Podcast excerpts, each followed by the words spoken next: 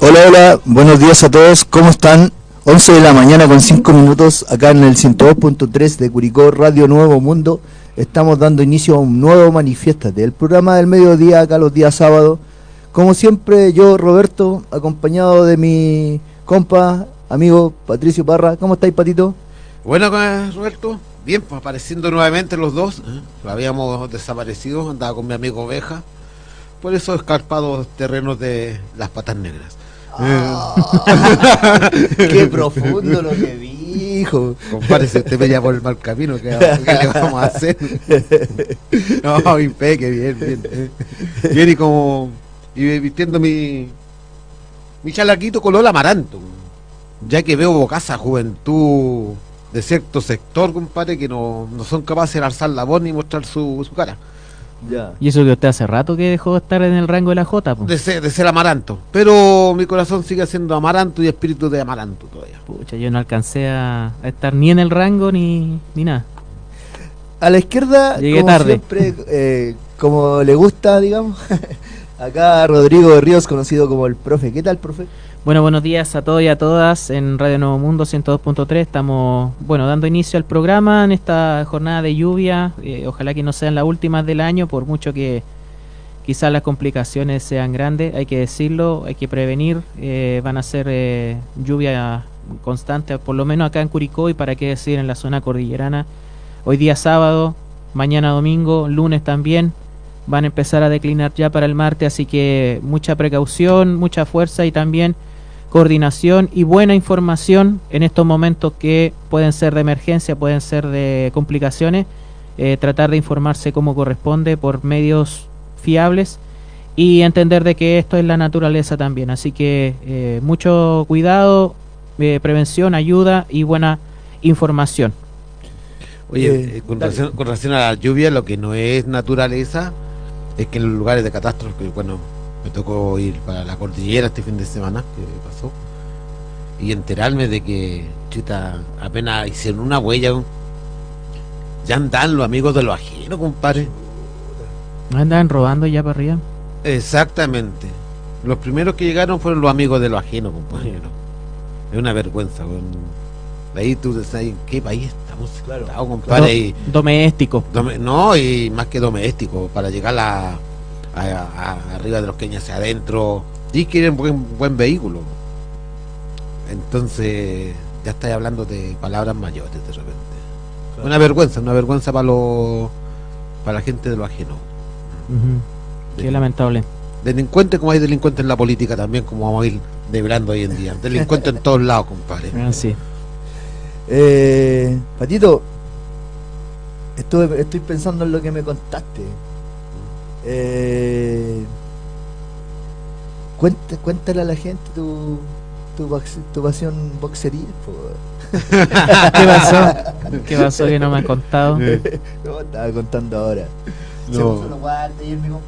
Ah, ya volvió a... ¿Cuántos años, Pato? Bueno, mi, mi, gracias a mi compañera que me autorizó ayer. Por si es verdad, pues si a los chicos les digo, sí. Eh, me, me, autorizó a ir a ver a unos muchachos que se están preparando. ¿eh? Y un mensaje a través de lo que tú me estás preguntando, Roberto. Buena, buena pregunta, se puede hacer en forma graciosa, pero también en forma seria. Escuchaba a ciertos concejales de Curicó que habían aprobado proyectos para escuelas de boxeo que van a, un juvenil nacional de boxeo. Recordarle a la Corporación de Deporte que en Curicó hay otra agrupación también de boxeos no hay solo una. Y hay otros clubes de boxeo y no hay solo una a la cual le mojan la, mano todos los años. Todos los años. Que no es, no, es el único. Y donde se han encargado ellos mismos de ir acabando este deporte tan maravilloso que a mí me apasiona, que es el boxeo. ¿Mm? Y simplemente porque es caso como las corporaciones, es como voy ahí. Algunos... Es como te mojo, como te arreglo. Algunos todo tipo de deporte aquí en Curicó. Algunos excluyo, algunos incluyo, algunos apoyo, a los otros le hago la ley del hielo, no los informo. Bueno, en tantas cosas, pues también en ecología, también en medio ambiente, también en educación. Ese me parece el modo operandi en todo ámbito de, del municipio de Curicó. En el convento de Curicó que le llamo yo. El convento. El convento que eh, se hacen estas reuniones de concejalía y a concejal y alcalde y todo lo que dice el alcalde, no hay ningún concejal que sea capaz de decir estoy en desacuerdo con esto. no, claro. Esto no, o, o yo propongo esto. Están todos diciendo amén. En el Todo de acuerdo con todos, porque a todos se les moja la mano. Así es. Bueno, que... y no por las lluvias. Exactamente. y no por las lluvias. Que fome que funcione. Bueno, no es ninguna novedad lo que estáis contando tampoco, Pato. Pero, pero sí, pucha, que fome que, que todo esté funcionando de esa forma y tal vez en todo Chile y tal vez en todo el mundo. Sí, digo a nivel nacional acá eh, se ha ido terminando el, el deporte amateur, muy amateur, que, que era de pasión antes, de mucha pasión, de mucha entrega de los mismos dirigentes, de los mismos entrenadores que gastaban su dinero pa- por su pasión. Hoy en día, dependiendo de cómo me mojes, es lo que yo hago. Claro, Y yo te voy en el deporte que a mí me apasiona es eso. Yo, yo, yo entrenaba muchachos, me gustaba mucho el boxeo. Y siempre gasté plata de mi bolsillo. Nunca fui a mendigarle a nadie. Entonces espero que se den cuenta que hay otros muchachos que también están haciendo el mismo deporte, como hay en el ciclismo, como hay en el fútbol, como hay en todo deporte. ¿Mm? Gente que lo hace por pasión, por amor. ¿eh? Y que también existen.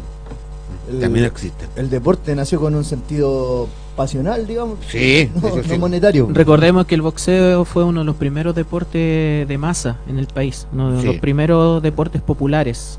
Hace poco estaban haciendo, hicieron un reportaje creo sobre la, la vida de Arturo Godoy, Ah, sí, en Uno de los más grandes. sí.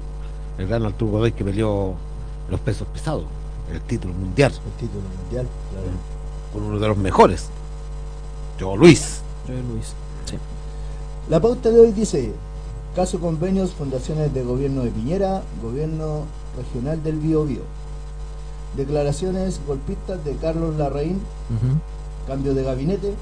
Así es, ayer, El antes de que se sepa de hoy, eh, el profe tiene algunas cositas ahí que quiere comentar. Así es. Estamos en 50 años del golpe de Estado, chiquillos. Hoy día tenemos algo relacionado con eso nosotros en la tarde. Lo vamos a suspender, oveja, sí, Ah, lo- por el tema de la lluvia y porque Ya, tenemos un problema técnico, tenemos que avisarle a la gente. eh, el ciclo de cine que estaba programado para hoy se suspende por el tema de las lluvias por la gente, pero también porque tenemos un problemita técnico acá en el espacio y no queremos arriesgar con el tema de la electricidad, así que Vale, eh, la vale. jornada de cine de esta semana se suspende, se corre una semana y vamos a estar informando oportunamente sobre, sobre la próxima semana también. Ok, ok. Eh, los 50 años del golpe de Estado y a nivel local, obviamente, las candidaturas municipales y en lo internacional, las elecciones primarias en Argentina. Que las elecciones primarias en Argentina trajeron algunas cositas ahí que Sí, vamos a tener que comentarlas sí o sí. Dale, profe. Bueno, el caso de convenio, eh, lo estábamos hablando en la semana para informar a la ciudadanía, a la gente. Bueno, ya estamos en Facebook, estamos en redes sociales también ya eh, con el programa para que puedan comentar, compartir y también enterarse un poco de cómo eh, la opinión pública se, de- se siente o se ve distorsionada por las asociaciones del caso convenio, las cifras, quiénes son los implicados, quiénes son los involucrados. Eh, con Pato lo hablamos el día jueves y con Cristian también, de que cuando la gente escucha caso convenios inmediatamente lo asocia con el gobierno, sin hacer eh, observancia de que el caso convenio realmente está salpicando mucho más a otras organizaciones desde el gobierno de Piñera y de más atrás por decisiones de Piñera, ya, etcétera, etcétera. Esto no quiere decir de que Democracia Viva no tenga su responsabilidad, no quiere decir que Urbanismo Social sea también responsable de eh, aprovecharse de los marcos y de las eh, características para adjudicarse estos convenios, pero si hablamos a nivel de cifra, a nivel de, eh, de intereses, de cómo se movieron, esto tiene más un olor podrido a Piñera que al gobierno actual. Ojo, vuelvo a insistir, no se trata de que esta ley del empate o de que toda esta cuestión, no, aquí eh, no hay empate, así aquí se pierde 2 2-0, 3-0 con los temas de corrupción. ¿Ya? Y conflictos de intereses y el cómo vamos ahí y el favorecer a uno en desmedro de quizás otras personas, otras organizaciones y a la larga eh, en desmedro de, de lo que puede ser un Estado que cumpla con sus responsabilidades. ¿ya? En el caso convenios, por ejemplo, ya hemos hablado de la Araucanía un montón de veces con la Fundación COIHUE, vinculada a la ultraderecha Gloria Navellán, que se adjudicó eh, cientos de millones de pesos en capacitaciones de, comillas, organizaciones sociales, sin experiencia previa y, previa y de forma directa. Hablamos la semana pasada de la Fundación Kimun, ya, donde hay un personaje que está fugado por, eh, por esos montos en la región de los lagos, que pertenecía a comunidades mapuche y que era como el nexo de Piñera con el mundo del, pueblo originario. ¿Ya? Y eh, un montón de situaciones, el gobierno regional del Biobío, etcétera, etcétera. Pero, tan, pero en toda esta discusión, en el fondo, lo que le está quedando a la gente de que lo único que tiene que ver con el caso convenios está relacionado con el gobierno central actual porque tampoco se hace la diferencia de que lo que está pasando en el gobierno regional del Biobío corresponde a la región del Biobío y a las autoridades y a la estructura electa por la ciudadanía desde el gobierno regional. No tiene que ver en, en su mayoría con el gobierno central. Al punto. Convenios era Piñera. Ceremi de Vivienda del gobierno de Piñera adjudicó millonario convenio a ONG sin experiencia previa ni trabajadores o sea, literalmente a una empresa de papel. Tras el destape del reconocido caso convenios y el que gatilló la renuncia del ministro Giorgio Jackson por presiones de la oposición, barra chantaje, extorsión, la mayoría de los cuestionamientos por la entrega de recursos a fundaciones se han centrado en el oficialismo actual. Sin embargo, el medio El Ciudadano, de donde sacamos la fuente de esta, de esta noticia, tuvo acceso a documentos que revelan irregularidades en convenios durante el gobierno de Sebastián Piñera, como es el caso del ex Eremi de Vivienda de Vivienda y Urbanismo, quienes adjudicaron un convenio con una ONG creada meses antes sin experiencia ni trabajadores. ¿Ya? Esto en el caso de la región de Tarapacá con la ONG Enlace Urbano, organización creada en abril de 2021 en la comuna de Las Condes, teniendo como miembros de su directorio Diego Díaz Sepúlveda, Tiffany Whitaker y Francisco Goñi Penny. Y la que nace por el, comillas, explosivo aumento de asentamientos informales. También utilizándose, utilizando y aprovechando la emergencia habitacional. Lo mismo que se le criticaba a urbanismo social, lo mismo que se le criticaba en su momento a democracia viva, corresponde a este tipo de organizaciones del, eh, círculo o del eh, sector piñerista. Esta ONG ¿ya? Eh, no, no solamente tenía operación en la región de Tarapacá, sino que además en otras siete regiones, Arica y Paranacota, Atacama, además de la mencionada Tarapacá, Coquimbo, Metropolitana, Araucanía y Los Ríos. Pato. Mira, casos, convenios. Eh, para mí, de Nazca, de dónde va Nazca, esta estafa estatal, que pertenece al Estado. Amigos de todos, deben ser castigados fuertemente fuerte y duramente y, y la justicia debe caer sobre ellos. Pero siendo realista en este país, cuando van todos mojados, todos se arreglan y todos se sonríen en la misma mesa. Porque aquí hay traspaso de dinero desde derecha, va gente de centro, de gente de centro para la derecha. Es todo un enroque de dinero en donde el más afectado es el país. Y sigue siendo más afectado el país, la ciudadanía, cuando estos medios mermeleros, mm, chantajistas de la verdad, empiezan a manipularte la realidad. A la gente la manipulan como ellos quieren. Ellos son los que han, han puesto en el tapete que el caso convenio es simplemente parte de este gobierno. Y a la gente la han convencido de eso. Yo digo, fin de semana que estuve fuera conversando con la gente, o sea, para ellos todo es parte del gobierno no son capaces de discernir por un momento, decir, no, este era de derecha, o este era de centro, o este era de la concertación.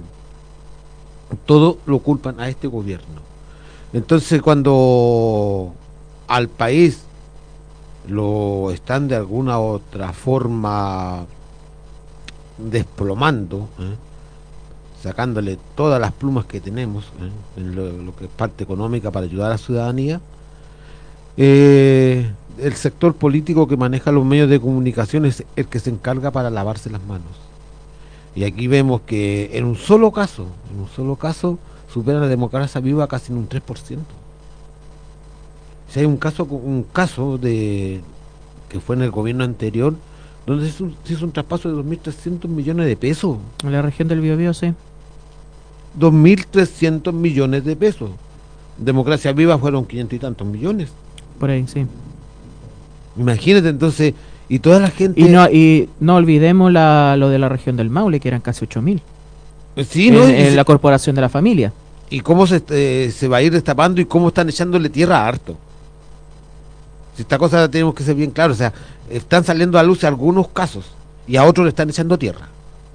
Y a otros lo están tapando muy bien tapado dependiendo de cómo se muevan las autoridades y cómo se le pasen plata a los medios de comunicación para no informar.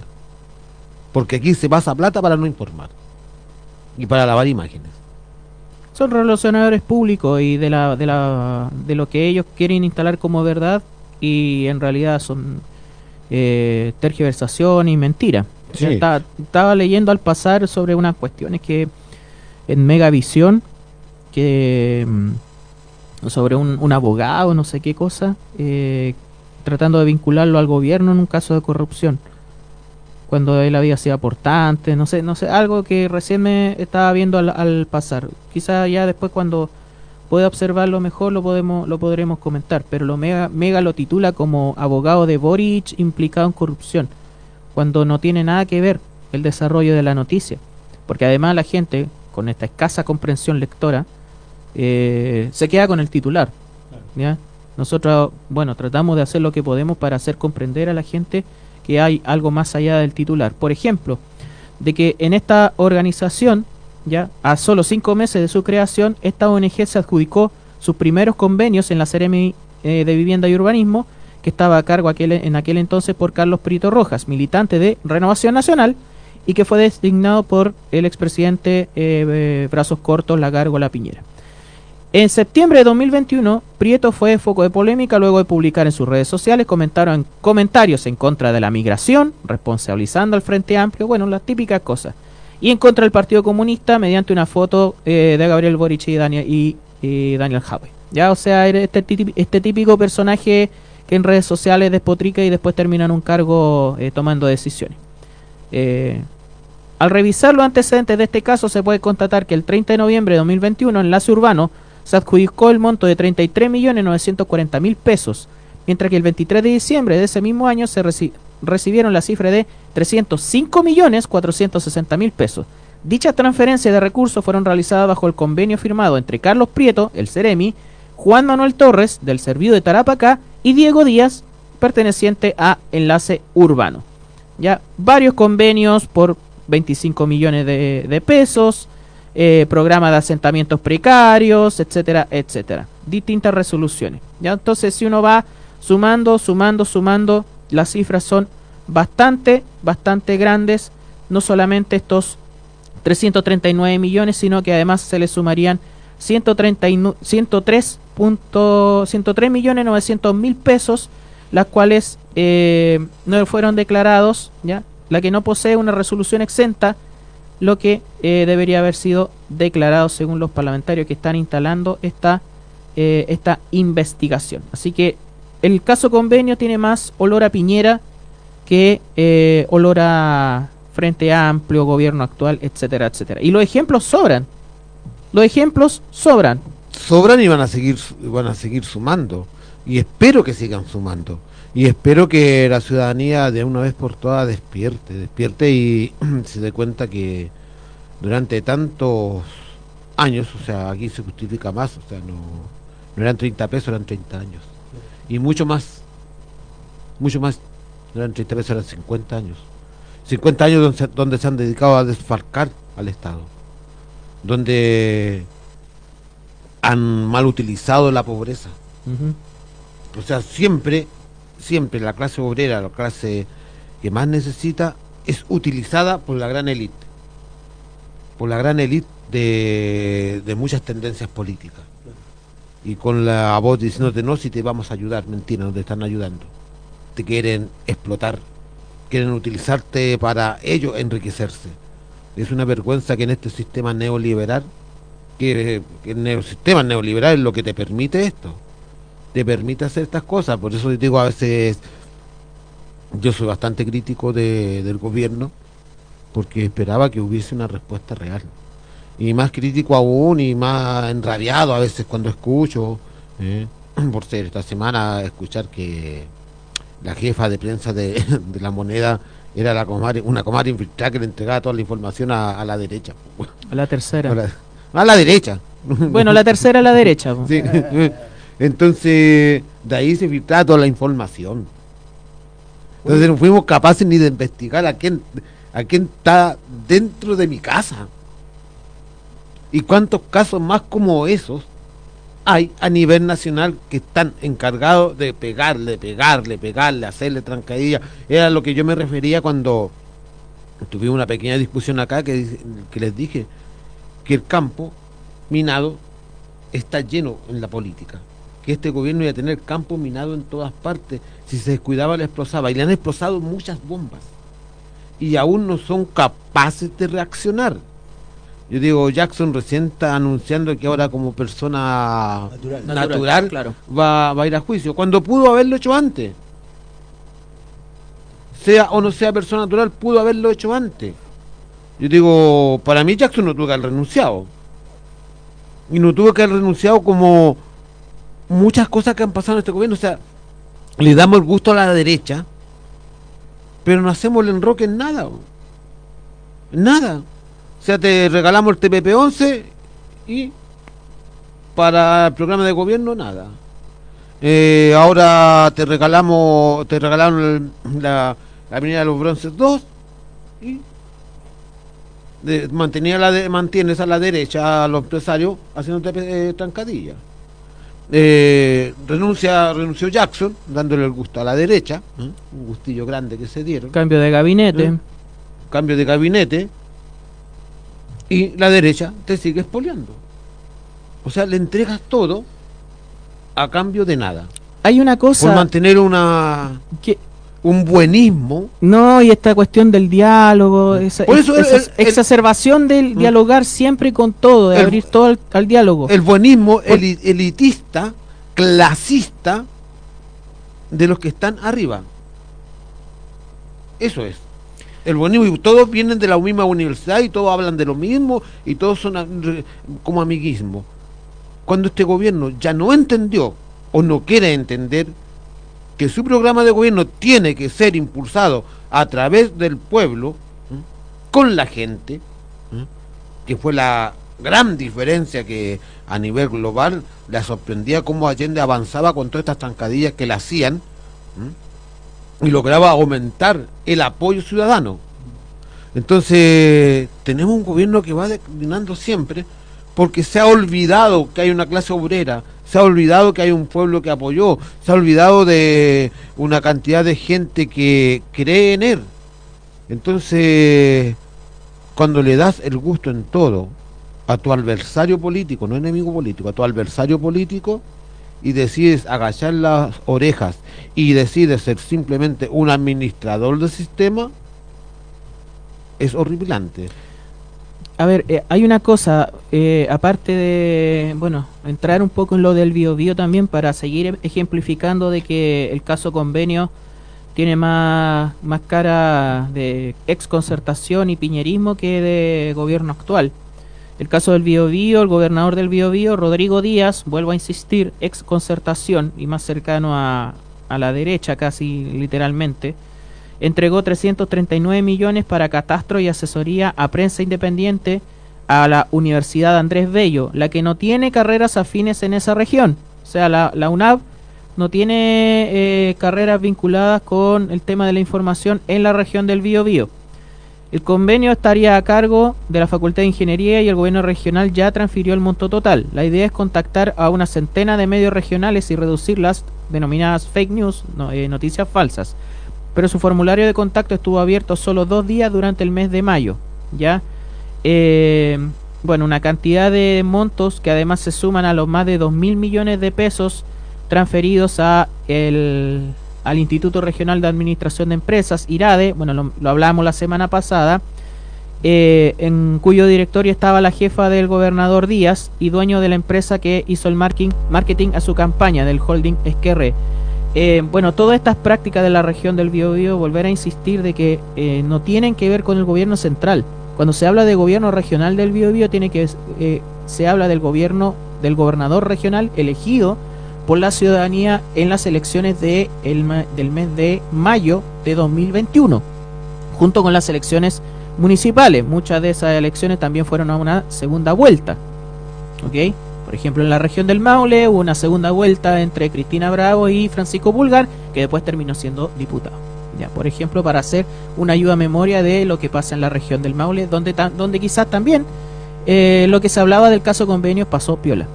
Pero eh, hablando de lo que decía Pato, hay una cuestión de la ciudadanía, sobre todo, bueno, con algunos temas puntuales, lo del pacto fiscal, la reforma de pensiones, etcétera.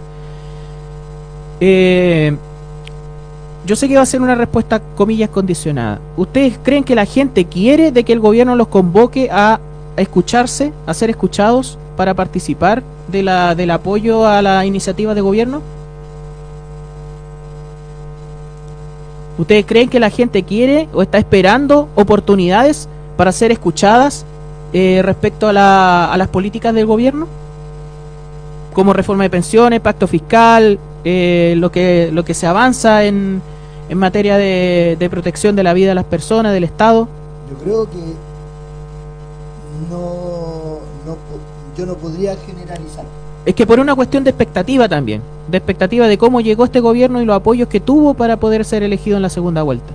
Yo creo que hay cierta parte de la, no, voy a decir población, pero cierta parte del, de, del mundo o de la nación que sí eh, le interesa el tema. Hay gente que claramente eh, no, no, participa,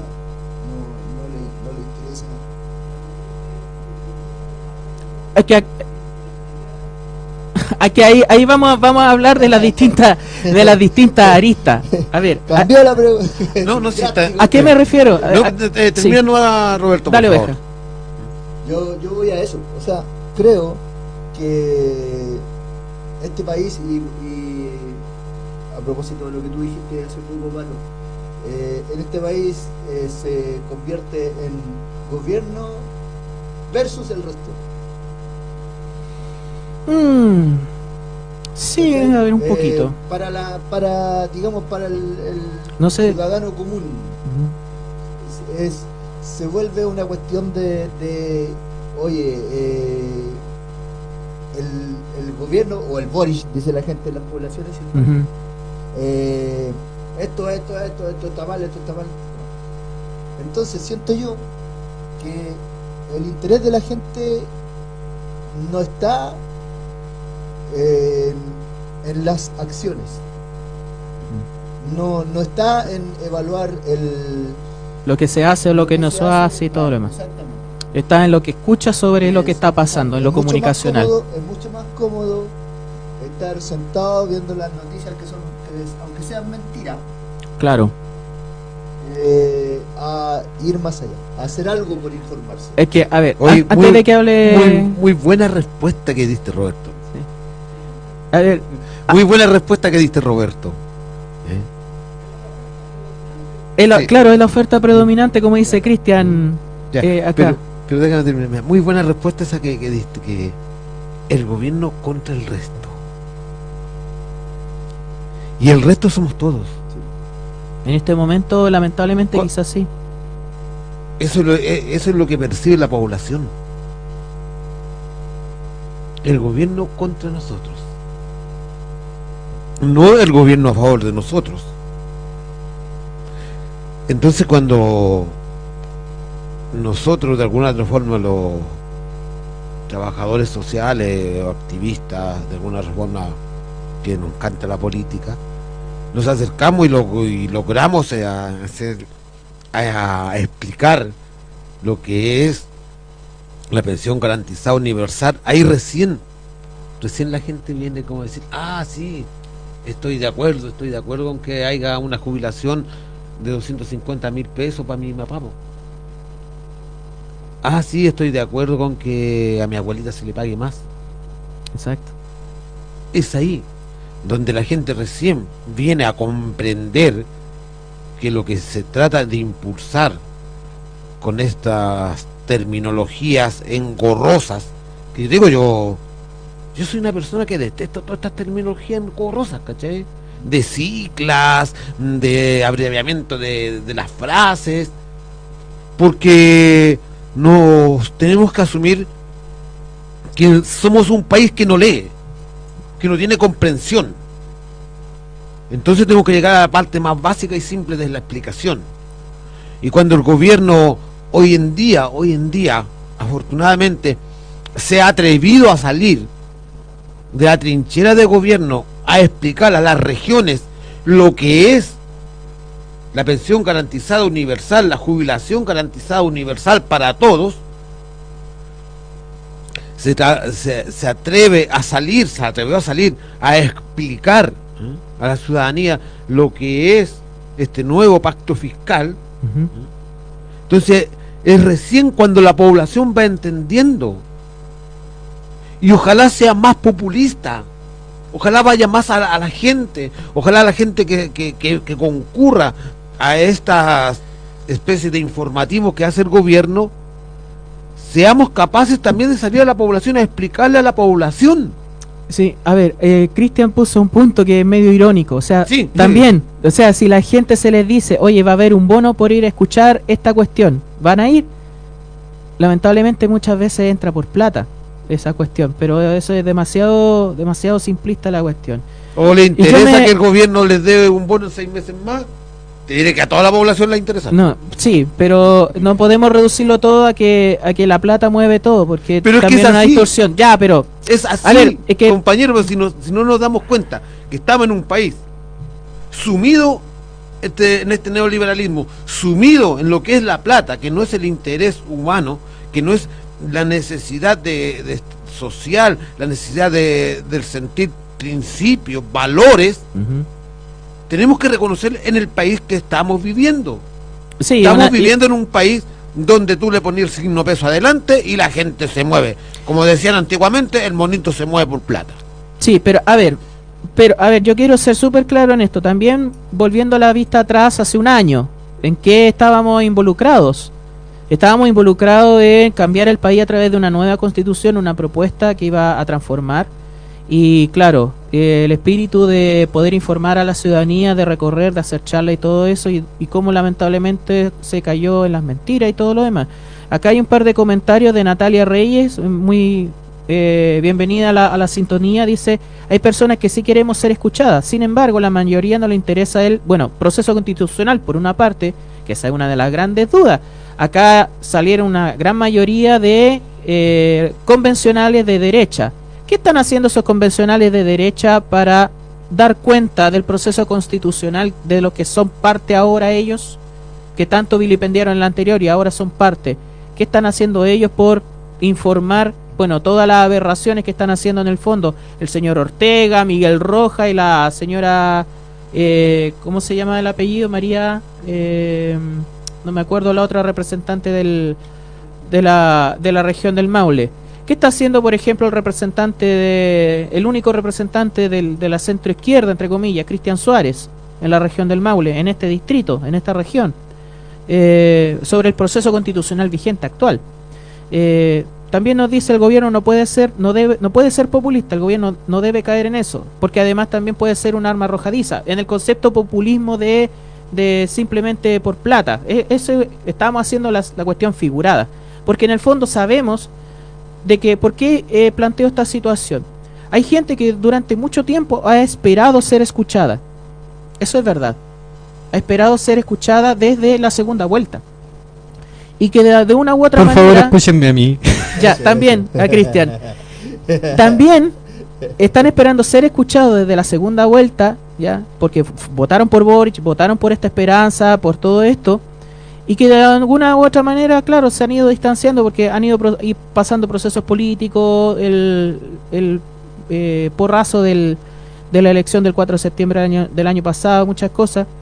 Y gran parte de estas decisiones importantes de la información directa que estamos destacando en el caso de la ministra Janet Jara, que vino a la región del Maule, que estuvo en la región de Ñuble, que ha estado recorriendo distintas partes, la ministra Camila Vallejo también en Antofagasta, ahí en la jornada de ayer, eh, informando sobre las medidas de gobierno en distintos lugares, eh, en salón, en universidad, en distintas instancias, pero saliendo a recorrer.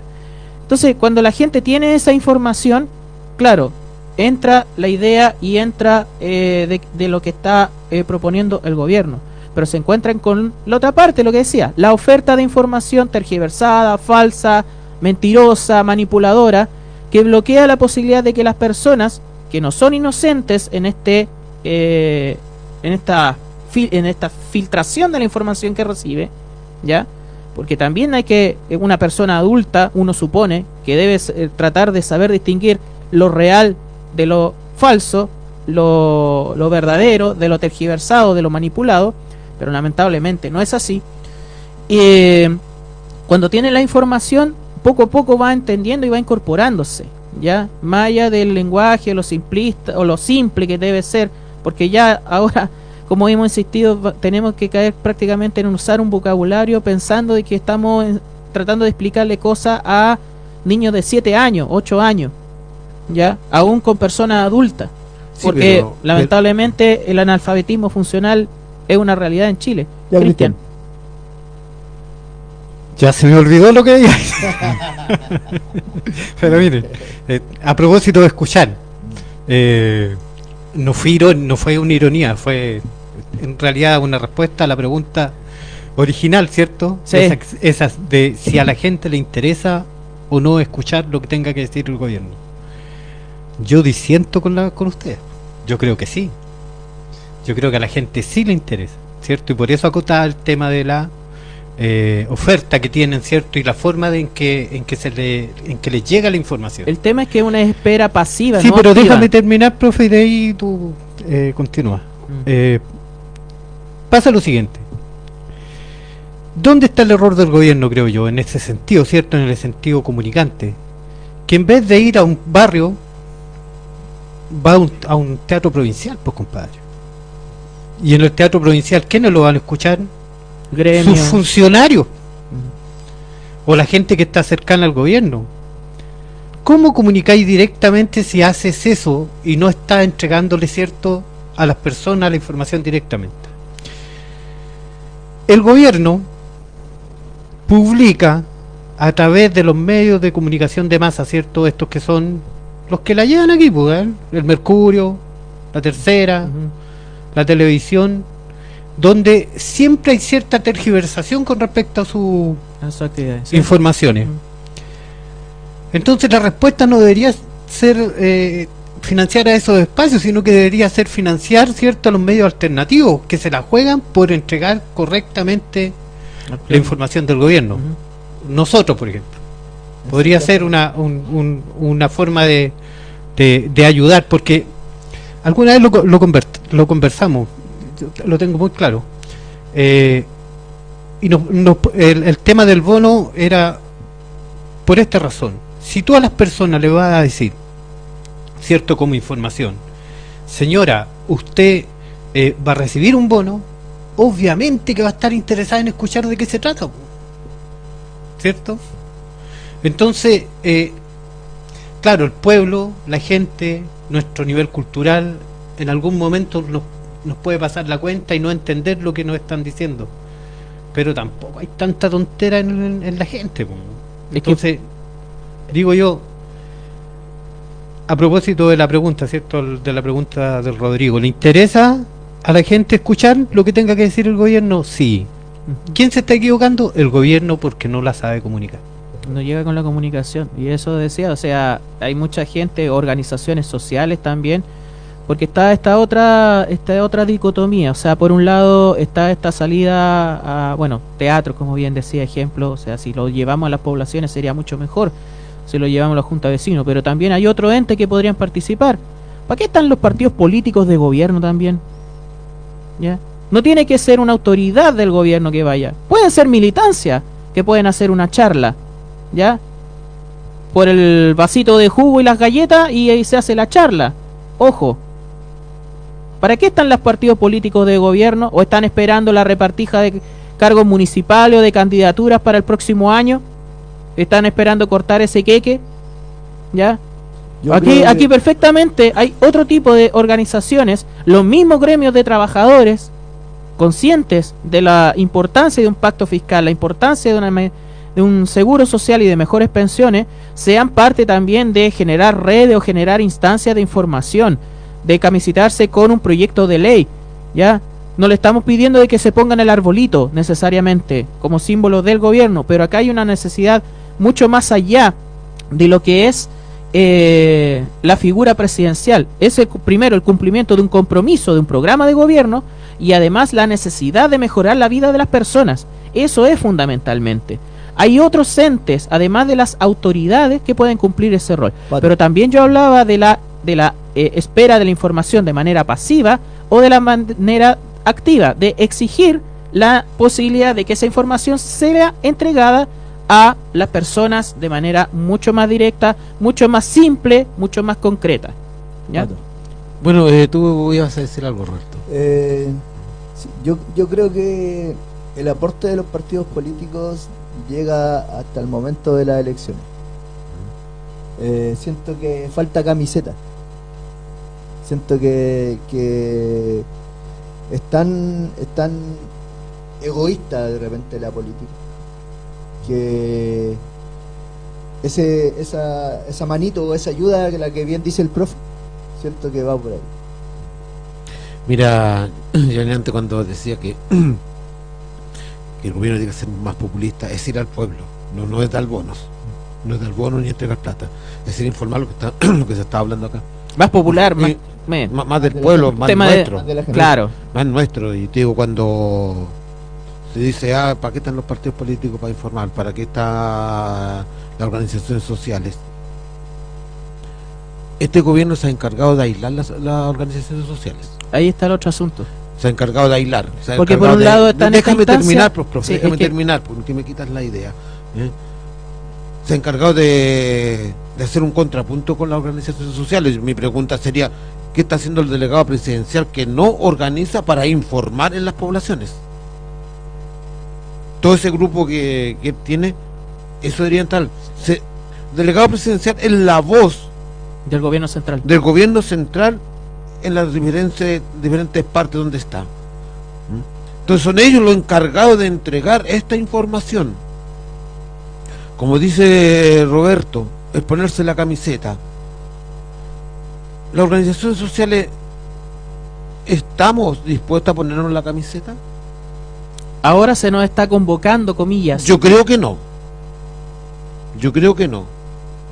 Porque tú avanzas con las organizaciones sociales desde un comienzo. Desde el Vas primer de la mano, desde el Ese es el primer día. Porque desde el primer día las organizaciones sociales te tomaron la mano y te llevaron a donde estás. Entonces tú no puedes soltar la mano. La mano con que la, la que te acuñó, la que te llevó. Entonces tú estás arriba, entonces tú ahora abres los caminos.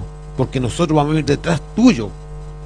Empujándote. Es como el arte del ciclismo. El arte del ciclismo cuando hay peones. Hay uno que va al frente y el otro el pelotón atrás. abriendo camino y siempre el, el grupo va abriendo camino para el que va a rematar y va a, ser, va a salir ganador el grupo. Entonces eso es lo que pretendíamos de- del gobierno. Y lamentablemente yo te digo, hoy en día recién como que se ha estado viendo un poco, un poco el acercamiento del gobierno hacia este grupo social que lo llevó a la presidencia. De repente tiene ese, ese como despertar, ese pegarte en la cabeza, decir, ah, tengo que estar de, junto con la gente que me eligió. Es que además es una estrategia para hacerle el quite al chantaje y a la extorsión constante de la derecha. Pero es que el no tema, es estrategia. el- eh, es que es una estrategia en el fondo si se hubiera asumido desde el primer día de cercanía, de, de- directo, porque como lo decíamos, o sea, no haber leído el campo minado ahora te está generando estas consecuencias. Y las organizaciones sociales eh, también en este afán de cambiar la democracia y cambiar la política, eh, más allá de los partidos políticos, las militancias, para recoger también el comentario de Natalia, dice que es militante de un partido político y hemos salido a informar incansablemente. Creo que hay un cego ante los partidos políticos. Claro, a ver, hay partidos políticos que están mucho más movilizados que otros, hay otros, hay militancias que están mucho más activas que otras, pero hay militancias de la inactiva que lamentablemente no deberían ser, ser parte, a eso me refiero. ¿ya? Entonces, el asunto es que desde el primer día haberse eh, convertido, haberse vinculado más directamente con, con, la gente, con el pueblo, y no haberse comido un primer año donde le tomaron la mano al, gobierno de, de, Boric, ya, eh, por parte de la derecha, por parte de toda la, de todas la, las situaciones que, que, puso en contra. Eh, hay que recordar que ahora ya pronto empieza la discusión de la ley de presupuesto, que es muy importante. Y ahí hay una batalla legislativa tremenda. O sea, estamos tratando de instalar el pacto fiscal, una reforma tributaria, una reforma de pensiones, pero también tenemos que discutir la ley de presupuesto y estos tipos nos están chantajeando al país por todos lados, ¿ya? En ese sentido. Entonces, eh, tratar de buscar el apoyo en la ciudadanía para no tener que vivir transando constantemente con la cúpula de Chile robamos, con los republicanos que sabemos de que no son democráticos, etcétera, etcétera. Entonces, eh, lo, lo peor que le puede, eh, que, le, que tiene que haberle pasado a la derecha en realidad es que la gente esté consciente de lo que hace el gobierno. Porque obviamente aprovechan, se aprovechan de la inconsciencia, de la falsedad de la información que le llega a esas personas para este, esta, esta situación como lo planteamos al inicio. El gobierno versus todos nosotros. cuando en realidad el todos nosotros no necesariamente son enemigos del gobierno actual. No, no, estamos de acuerdo, ¿cachai? Pero cuando, hablamos de información y tienes a la encargada de prensa que Entregando. el Palacio de la Moneda entregándole toda la información directa a la derecha es porque no entendiste ni que en tu casa tienes un campo minado que te está explotando diariamente. Sí, nos estamos pegando balazos en las patas. Claro, imagínate, disculpe la gente, el cagazón que había en el Ministerio de, Minería. La disputa. Uno tratando de empujarlo, otro tratando de retrasar el trabajo. Tienes gente con este buenismo que te está espoleando constantemente. Y cuando se, habla de la gente, la ciudadanía, ve al gobierno contrario a ellos. A ese nivel de desinformación ha llegado todo esto. Presentarte un gobierno contrario a ellos. Cuando en realidad los planes que quería, o lo poco y nada que quería de, de programas de gobierno, era para impulsar soluciones reales para la ciudadanía. Oye, tengo, una preguntita antes que nos vamos a la pausa. Eh, el gobierno está pecando de inocente. Es que ya no hay inocencia. De buenismo. Es que ya no hay inocencia después de un año y medio. No, no hay inocencia. Ya es. Eh... Mal actuar. No, no, no. Yo no, yo no diría incluso llegar a la, a la eh, mala intención, a la malevolencia. Es. Eh, a ver. Hay, hay un límite entre la inocencia y el y la de alguna manera una soberbia mm, de, de, creerse los que se la saben todas, pues no saben mucho. Por eso es que también otros que se las saben todas, los viejos vinagres de la concertación, son los que tienen realmente el, sartén por el mango en la toma de, decisiones, ¿ya? Y que saben de la debilidad en el punto de vista de la capacidad de decisión por parte de eh, de la estructura de gobierno actual y hacen esta brecha generacional, pues de que culpan nada, de que son estos jóvenes, imberbes, inexpertos. Claro, en, en, redes sociales, en Facebook sobre todo, a pesar de que salimos en Facebook, en, Facebook se encuentra cada imbecilidad, cada estupidez que comentan. Pero hay una palabra que constantemente se repite sobre estos pequeños errores que se amplifican cuando se habla del gobierno. Y es la palabra, y es la palabra principiantes es la, la palabra principiantes. Ya, Cristian. Oye, eh, ¿cuál era la pregunta? No, en serio, necesito que, se, que se... Eh, yo pregunté si el gobierno está pecando de inocente. Ya, yo creo que hay que hacer algunas observaciones al respecto. ¿Mm? Sobre todo de la política, de cómo se maneja la política. Y tenemos que preguntarnos si el Frente Amplio, ¿cierto?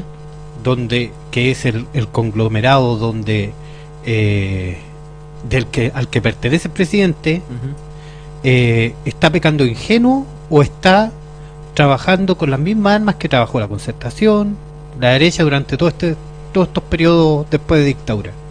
Y yo creo que ese es el problema. po. El problema es que se hace política de la misma manera.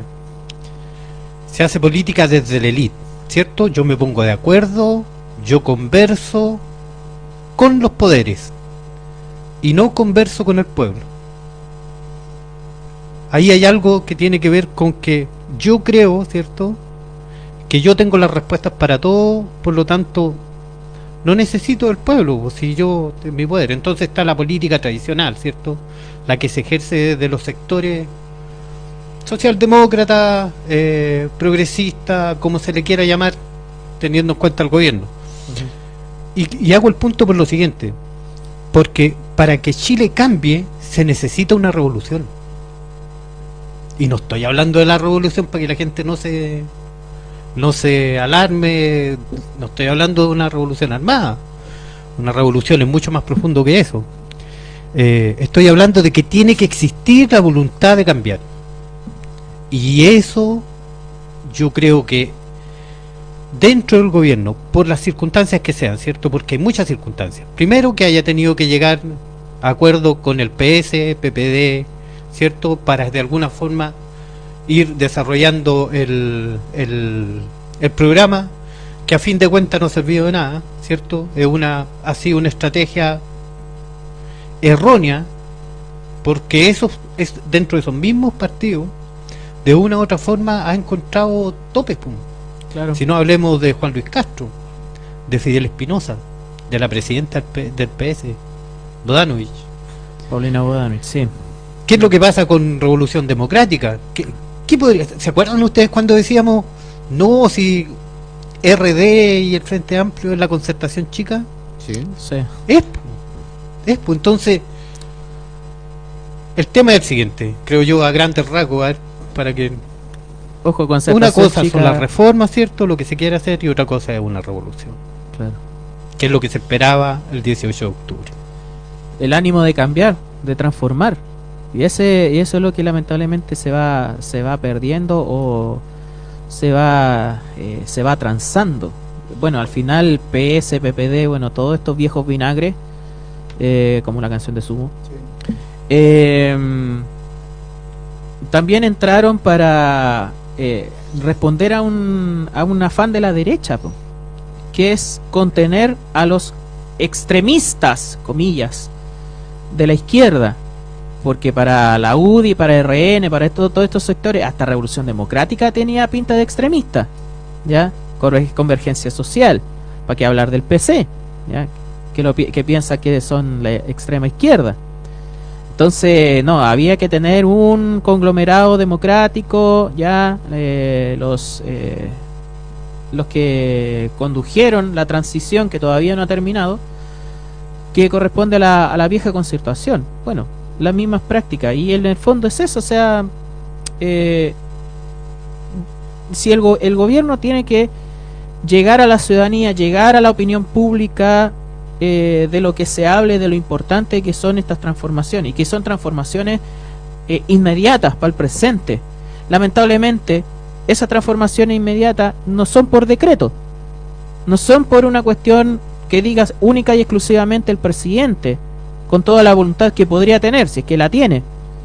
Tiene que pasar por un parlamento, y en ese ánimo de pasar por el parlamento encuentra todos estos chantajes y todas estas eh, prácticas por parte de la derecha y de la ultraderecha que al final utilizan la precariedad y la, y la pobreza de la ciudadanía para y los miedos para manipularlo y hacer todas estas extorsiones al, al gobierno actual. Matito, ¿dejamos tu comentario para la vuelta de la pausa? Bueno, compañero. Vale, vamos a una pausa y volvemos.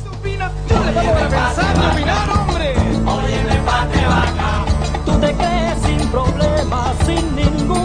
obligación. Óyeme, pate vaca, óyeme, pate vaca. Pero ya verás más tarde que tienes un problema. Curicó 102.3 Nuevo Mundo, solo la En el 102.3 de la frecuencia modulada de Curicó, Nuevo Mundo, te indicamos la hora. Es mediodía en todo el país.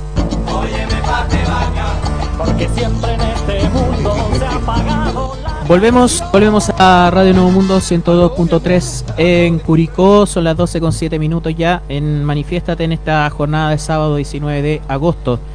Eh, vamos a recoger un comentario durante la pausa que llegó Aurora Sepúlveda. Muchas gracias por la sintonía, bienvenida. Nos dice los políticos no salen a terreno para conversar con el pueblo y lo otro, falta más unión entre los distintos partidos. Están gobernando de acuerdo a lo que quiera la derecha. Exactamente. O sea, la agenda la ponen ellos y nosotros también vamos buscando las eh, en, esas disputas chiquitas eh, alguna algún tipo de notoriedad, hablando de quizás partidos políticos. Entonces, muchas veces esas mezquindades son las que eh, dificultan el accionar en tantos, en tanta, en tantos aspectos. Eh, hablemos del cambio de gabinete, chiquillos. Vamos a ir cambiando un poquito la, el orden porque es importante mencionarlo, además de los avances de la semana. Cambio de gabinete que se realizó a mitad de la última de la última semana, de los últimos siete días en alguna área importante. Bueno, Pato lo decía minería, ya uno de, de los ministerios donde hubo cambio de de, eh, de ministros, de ministra en este caso, eh, hace mucho tiempo donde habían eh, disputas o más que disputas, diferentes maneras de encarar la- los avances en, eh, en la política o en la estrategia del litio sobre todo, que es lo que más sensible genera eh, discusiones de intereses en, al interior del gobierno y para qué decir en el mundo empresarial, cómo se trata o cómo se busca seguir influyendo sobre eso para que el litio sea privado y no sea una oportunidad de desarrollo nacional, una discusión que no solamente está presente en Chile, está presente en el Perú, está presente en Bolivia sobre todo, que ya tiene una estrategia propia, eh, un ejemplo de esa estrategia a nivel, a nivel mundial. México también ha tomado sus decisiones respecto al litio y la situación de Argentina, que bueno, alcanzaremos a hablar después. Eh, pero además de minería, donde entró la ministra Aurora Williams como nueva ministra en reemplazo de Marcela Hernando, ya en ese reemplazo también salieron subsecretarios, eh, distintos personeros con los que habían este conflicto de opinión sobre cómo llevar adelante la estrategia del litio y lo demás. Eh, en otros ministerios también hubo cambios y enroques. Enroques, por ejemplo, de la ministra Javiera Toro pasó de bienes nacionales al ministro al Ministerio de Desarrollo Social y Familia. Javiera Toro, una ministra que estaba haciendo muy bien su labor en lo que es bienes nacionales, en la recuperación de terrenos para eh, de, de lo que tenía que ver con bienes nacionales, los bienes eh, comunes de- en cuanto a suelos, también para disponerlo a la política habitacional, entre ellos, bueno, ahora pasa al Ministerio de Desarrollo Social y Familia de- luego de la renuncia de Giorgio Jackson. En el Ministerio de Educación sale Marco Antonio Ávila y entra el compañero del Partido Comunista Nicolás Cataldo, que estaba en, eh, en la subdere, en la subsecretaria de eh, desarrollo, Regional, ahora pasa como ministro de Educación. En el Ministerio de Bienes Nacionales asume Marcela Sandoval, ya que se desempeñaba en Prodemo asume como ministra de Bienes Nacionales y finalmente la ministra de las Culturas y Artes, Arte y Patrimonio, Carolina Arredondo Marzán, que reemplaza a eh, Jaime de Aguirre. Esos son los cambios que hubo en el gabinete. La actriz eh, de teatro y televisión, además gestora cultural, asume el cargo de ministra de las Culturas, Desarrollo, eh, de las Culturas, Artes y el Patrimonio. Es la de los Venegas, ¿cierto? La que salía en los Venegas. Exactamente, exactamente. Hay una broma ahí que todavía no se sabe dónde está Memito. Los Venegas. bueno, una broma de si está en la isla Fría, en algún lugar. Bueno, parte de, de todo lo que es esa, esa mm, eh, ese programa de televisión y tantas cosas. Bueno, Carolina Marzán entró, compadre Moncho. Es un, al final terminó siendo un buen semillero de, de carreras, no solamente en el mundo de la actuación, sino que también en el mundo político. Pato, eh, te tenía pendiente tu opinión anterior. Tú querías argumentar algo. No, eh, el alejamiento. eh, ¿Cuál es la pregunta? Como dice Cristian. El alejamiento con el pueblo, Eh, que- que el la- gobierno y todo demás. Los años ya te pasan encima. Los golpes en la cabeza también, Sí. Eh, ¿Hubo knockout? Quiero saber. Mira, con relación al alejamiento de Boris, yo creo que, el presidente ha mal entendido en muchas algunas situaciones. Este gran esfuerzo que le hicieron creer a él, a Boris le hicieron creer, que se podía transformar en un líder latinoamericano. Y se ha dedicado a quedar bien en la política exterior no importándole transar los principios. Oye, un poco hablando de la política exterior, hago una pregunta. Eh, ¿Por qué Boris viajó con Piñera? Para allá vamos. Ay, la madre del coche. Para allá vamos. ¿eh? Entonces cuando te dedicas a transar tu programa con el buenismo, con la política exterior y entregar y agachar la cabeza antes del bienestar propio de tu país, cometes un grave error. Y ahí es donde el país empieza a sentir lejano a este presidente. Es incoherente. e incoherente porque en la política exterior se ha dedicado, mira, si a mí preguntas, fríamente, o sea, yo sé que a lo mejor me han echado una patata después. eh, Boris dentro de la política exterior se ha dedicado a hacer simplemente lo que fue Frei Lagos, ¿no? ¿Eh? Neoliberales. O sea, asegurándole el sustento de energía eh, verde a Europa y no al país. Hidrógeno verde. Que ya tiene un retroceso con una Eh, planta en Quilicura. el ir a, a este cambio de mando llevando a Piñera al que él apuntó con el dedo, a mí no me asombra, ¿cachai? Porque el agua apuntó a Pinochet con el dedo y después hizo hasta lo imposible por darle la Por darse la mano con Pinochet. por darse la mano y la impunidad, pues, El retorno. el retorno. Entonces, para mí Boris ha sido por un largo tiempo el lame, lame pata del lago. Que a veces la Michelle Bachelet lo como que le encuadra un poquito y le dice, espérate, no, no hay para allá. po". Entonces el Boris se ha ido alejando de la ciudadanía y cuando... eh, Porque quizá también, disculpa, Bachelet sabe que ese tipo de, de maniobra le terminan perjudicando la vuelta. Eh, más allá de lo que pueda haya- haber sido Michelle Bachelet como gobernante en particular, todo lo que eh, los palos a la rueda que le pusieron a ella y a algunas de sus decisiones, por ejemplo, lo que dijo citando lo de Punta Peuco, de que ya dio la orden y no, fue- y no fue obedecida, Sí, pero... más allá de que hubiera No, sido algo, algo no, más simbólico que... No, no la veo, no, no, no la vemos la imagen, no la vemos la cara con dos gotas de agua, no. ¿cachai? Porque no saquen nada una orden de cierre de Punta Peuco 24 horas antes, o 28 horas antes.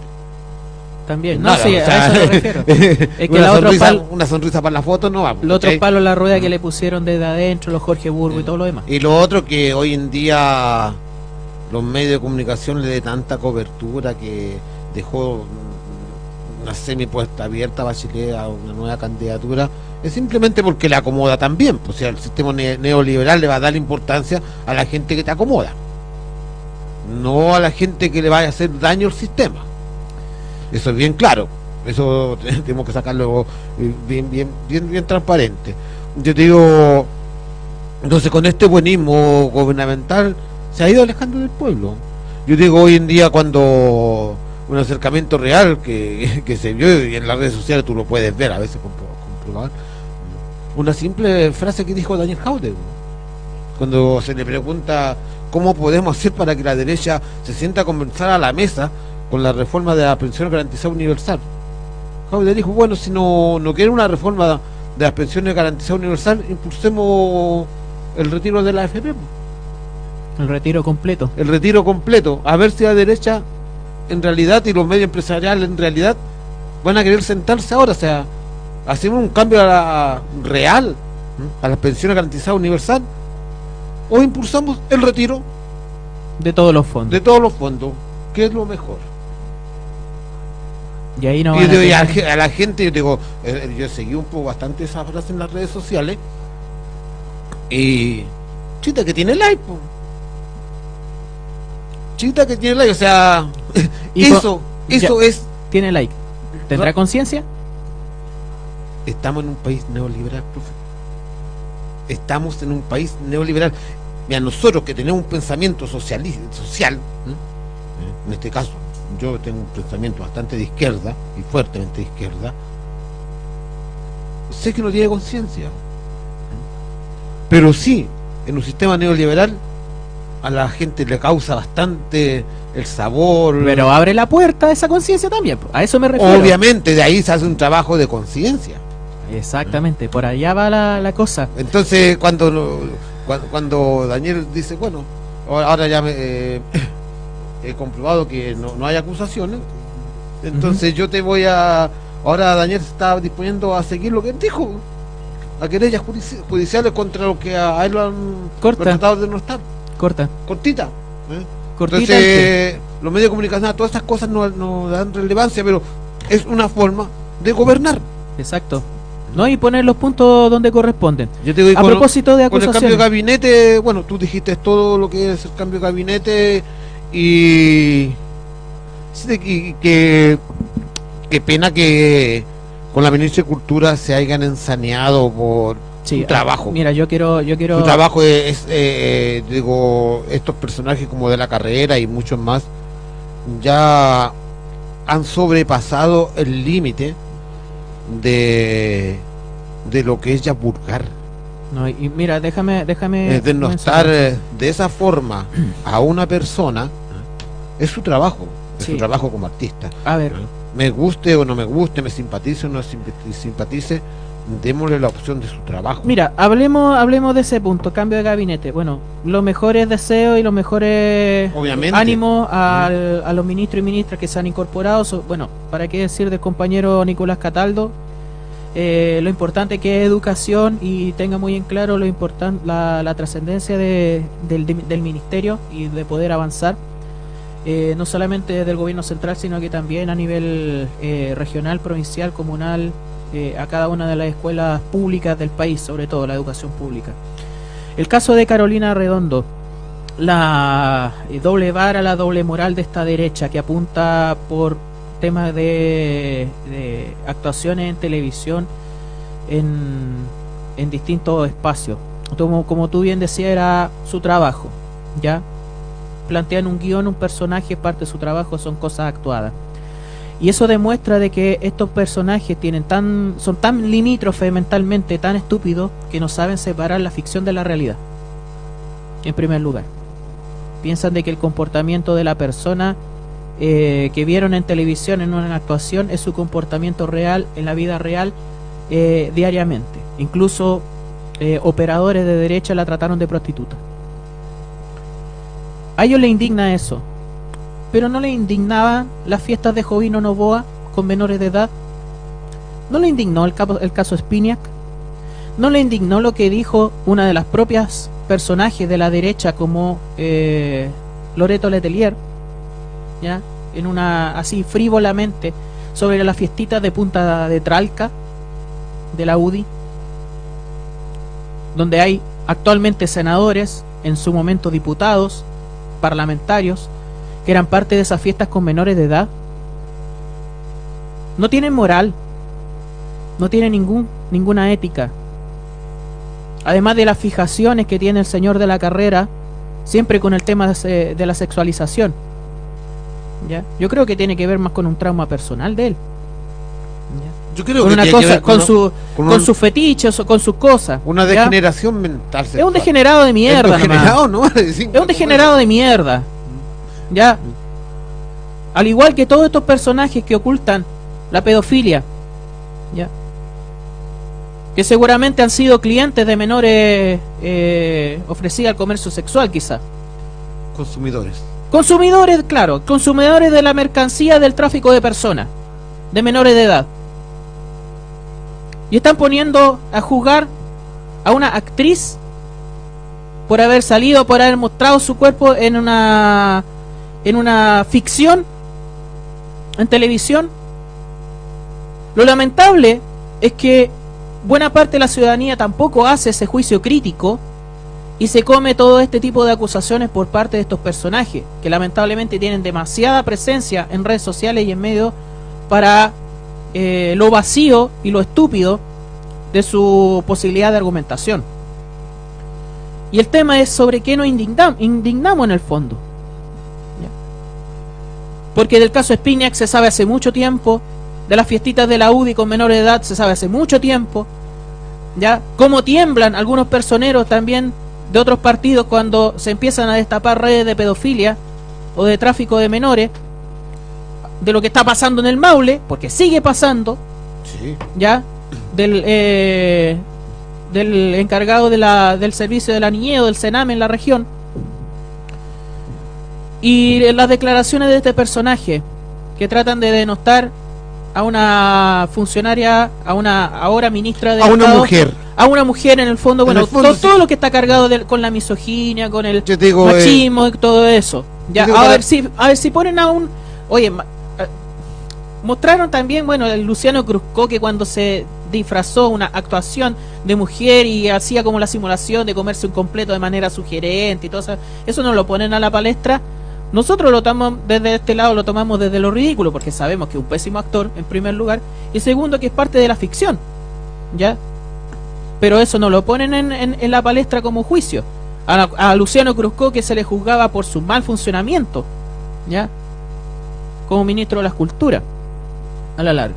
Pero aquí utilizan como argumento para denostar a Carolina Redondo una cuestión que era parte de su trabajo como actriz, no más allá de eso. Yo digo para mí, sea la Caroli- Car- Carolina Redondo o la señora. Disculpa, sí, aquí hay comentarios que, bueno, La- eh, compañero Rodrigo Matos, saludo. la señora de la población o de donde sea, en primer lugar eh, es una mujer. Segundo lugar, como se habla de estas supuestamente elite curta, pseudos políticos, que en el fondo son una basura, que se supone que tienen un grado de cultura donde el cuerpo humano es bello. Se habla de la belleza del cuerpo humano. Entonces el atreverte a mostrar tu cuerpo como belleza es, es increíble. Y la otra que tengas una, una morbosidad ¿eh? en un trabajo que en este caso era de actriz y que no se pasaba a una hora de, determinada para mayores de Ah, edad. claro, y era, era- Era consumida por todas las personas. Entonces, eso significa No, pero que- eh, eran, era una serie que iba en ¿Sí? horario de protección al menor, o sea, para adultos, en horario de... no, no, sí, infieles no. sí, iba, iba después de las pues, 10 de la después noche. las 10 de la noche. Ahora que ahora que los cabros chicos vean tele a esa hora, Claro. es otro cuento. Pero más allá el morbo que, te- que tienes en tu mente de apreciar todo, la suciedad mental que, que posees. Eso es. Y esto nos va diciendo eh, lo sádico que son, lo sádico, ¿no? lo sádico, lo sucio. Pero el denostar a una, a una persona, porque eh, no se denota también a- al personaje hombre que estaba que estaba haciendo la misma actuación con esta actriz. Claro. ¿Cachai? Eh, estos tipos, yo me imagino, van a una playa nudista y, y la capacidad de sadismo que deben tener es increíble. po. Entonces, cuando yo sigo afirmando, o sea, ta- estamos en el peor parlamento de la historia de Chile. Exactamente. Tenemos desde psicópatas a Negacionista. negacionistas que que justi- justifican las matanzas de una nación, de, otro- de personas que piensan diferente. Es un parlamento asqueante, pero elegido por la ciudadanía. Eh, elegido por la gente, sí, elegido por la gente y elegido por lo que te venden los medios de comunicación. Sí. Profe, un tal Rodrigo Matus ahí tiene un comentario. ¿Cómo que tal, Rodrigo Mato? Saludos, Rodrigo. Saludos, Rodri. Saludos, compa. Nos dice, eh, se cambian ministros, pero el mundo ministerio es amplio, sobre todo acá en Curicó, el pituto, y muchos cargos eh, elegidos por Javier Muñoz, entre otros. Obviamente, eh, vamos a hablar de lo municipal si es que nos da el tiempo. Es tan poco el filtro para entrar a un trabajo de servicio público y en un trabajo común, cor- común y corriente tiene que llevarle hasta el carnet de la leche. ¿ya? Hay un problema de probidad y por qué se roban los recursos. El otro tema es que el Estado falla en todos los roles fiscalizadores. Eh, son unos nefastos que tienen miles de carpetas archivadas, pero cuando les saltan en la cara los casos de corrupción, entre otros, se sorprenden. Deberían ser los primeros en ser despedidos. Y bueno, sobre lo de, que decíamos desde la carrera, vamos a decirlo, 12 del día, da lo mismo, dice, de la carrera llenó tres vasos de esperma primero y después se puso a criticar a Redondo. Ese es el nivel de, de, de, como decía, de perversión que tiene en la cabeza de la carrera, pues sí, es él. Es él Y, y muchos de la ultraderecha. y la ultraderecha. La pues, sí, ultraderecha en sí pues. es así. No saben, así. no, no- no sa- no saben reconocer la ironía, el sarcasmo, tampoco saben eh, eh, diferenciar lo que es una actuación de lo que puede ser la vida real. Ahora, si hablamos de utilización de la, de la sexualidad para lo político y todo lo demás, ¿por qué no hablamos de cómo se mueven a veces los cargos políticos por favores? También en la región del Maule, Uf, de personajes que así lo, así Lo- han ido ascendiendo en la, en la política. la derecha. Ahora que también se habla del caso Polisi. Sí, o sea, de- Ojo, y estamos hablando de varones. estamos.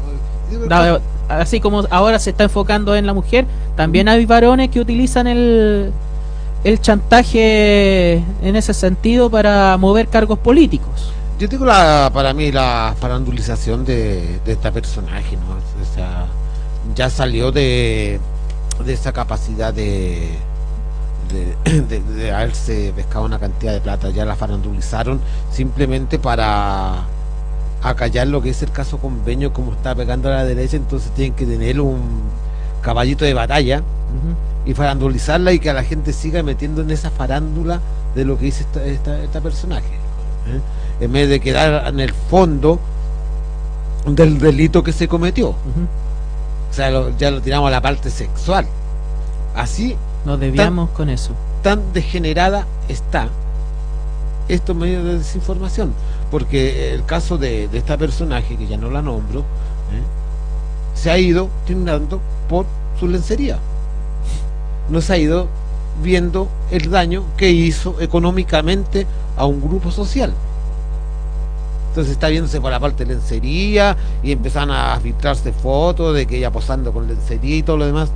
Oye, nunca he visto una mujer con calzones sostén, entonces significa que, que a la edad que tenés entra a preocuparte, pues compadre. entra a preocuparte. O sea, si eres capaz de ver pervención en una mujer con ropa interior, oye, que lo lamento por tu psique, o sea, no sé, y son puros personajes supuestamente que vienen de escuela de bien, que le llaman ellos, y que acusan de, Ojo, que eso es también producto de la falta de educación sexual. De obviamente, muchas, de muchas décadas. de, de Y es lo que, y es lo que, claro, y es lo que se quiere mantener cuando, cuando no se educa o no se forma o no se distingue la ficción de la realidad. pero como te digo, en el, en el caso de, de esta niña han tratado de acallar todo esto de Farco.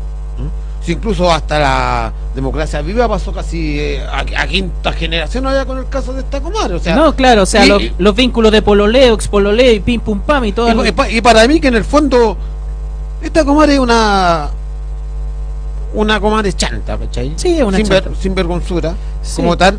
Y para mí que a lo mejor hasta está yéndose mojado con tanta entrevista, o si en el fondo te entrevistan y te, te- y te pagan. po. Bueno, el, el tema es que, ojo, Tenemos que darle rating a todo esto. Ojo, insistimos, Y se- nosotros, se nos nosotros lo olvidó- criticamos. Se nos olvidaron los casos de los alcaldes, Sí. de los Ojo, ladrones de los alcaldes, se nos, de uno, sí, se nos olvidaron los casos de, de este eh, pequeño presidencialista como la Carte con su con su chan- chantería de, de bombas impuestas. Oye, esa ahora, cuestión debe ahora salió otro desgraciado como Galilea que también le frustraron, creo, por una, Sí, un aviso de bombas. el. Linares. Están, la derecha está en esa jugada, autoatentados. Y si el gobierno no es capaz, cuando digo el gobierno no, no, no entiende todavía cómo, cómo son los campos minados, por eso cuando tú hablabas de estrategia, no, el gobierno no, no cacha nada de estrategia. el gobierno no entiende nada de eso. Campos minados son eso. Entonces, ahora el juego de la derecha es crearse o inventarse autoatentados para quedar como los pobres de nosotros. Victimizarse. Sí, hoy Dale, a profe. propósito de las comunas, brevemente, eh, en CIPER Chile, corrupción municipal, Consejo de Defensa del Estado ha presentado querellas en el 40% de las comunas del país y 32 alcaldes han sido imputados. Dentro de su alcalde, ninguno del Partido Comunista. Qué raro. Qué raro. PPD, socialistas de C, de derecha. ¿Ya? Eh, en más de 200 querellas desde el año 2009, ¿ya? El Consejo de Defensa del Estado eh, consideró que contaba datos suficientes para presentar acciones judiciales en 335 mu- municipios, casi un 40% de las 346 comunas del país. ¿Ya? Eso nomás para mencionar. Algunas de las comunas, por ejemplo, Tierra Amarilla, Siete Causas, Viña del Mar, para qué decir, con Reginato, eh, Cinco Causas, Talcahuano, Maipú, Chillán, Cerro Navia, Valparaíso, etcétera, etcétera.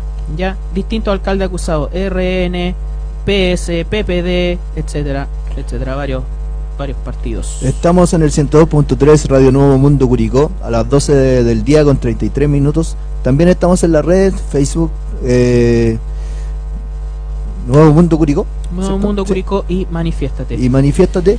Eh, agradecimiento, agradecimiento a la gente que, que ha compartido opiniones con nosotros, por mencionar algunos, Rodrigo Matus, Aurora, Aurora Sepúlveda, Redes, un, un abrazo gigante para la Nati, amiga.